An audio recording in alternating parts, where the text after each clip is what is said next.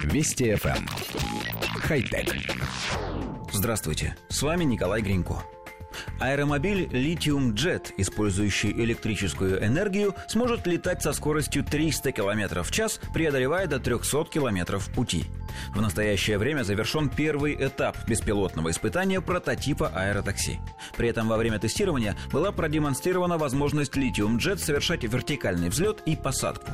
Управление прототипом было удаленным – Джет рассчитан на 5 пассажиров. Аэромобиль оснащен кабиной в форме эллипсоида и двумя крыльями, на которых установлены 36 электродвигателей, способных изменять направление тяги от вертикального до горизонтального. Двигатели могут развивать мощность до 2000 лошадиных сил. При тестировании разработчики использовали только 10% мощности. Прототип разработан меньше, чем за два года и станет основой для массового производства. В Lithium Jet, в отличие от конкурентов, будет присутствовать пилот-человек, что упростит получение сертификата на полеты и увеличит безопасность пассажиров. Заказ такого летающего такси будет осуществляться через приложение для смартфона.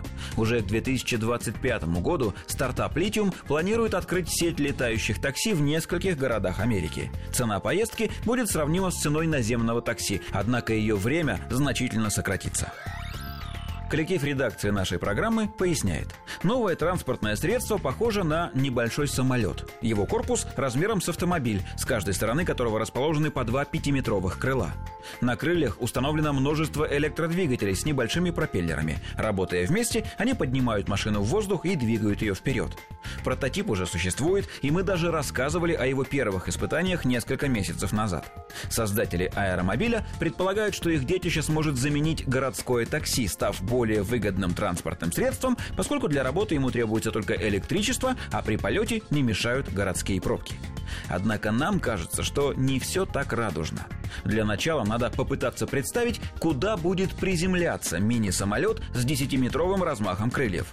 Очевидно, что мест для его парковки в городах не так уж и много. Затем необходимо вспомнить, что в городах протянуты провода, установлены рекламные конструкции и даже растут деревья, и все это вместе дополнительно уменьшает зону возможных полетов и посадок. Нет, мы не утверждаем, что у летающих машин нет будущего. Мы только напоминаем о том, что для этого необходимо существенно изменить городскую инфраструктуру, а об этом авторы почему-то задумываются мало. А вот как только задумаются, летающее такси сразу же станет намного ближе. Хотя... Вести FM. Эм. Хай-тек.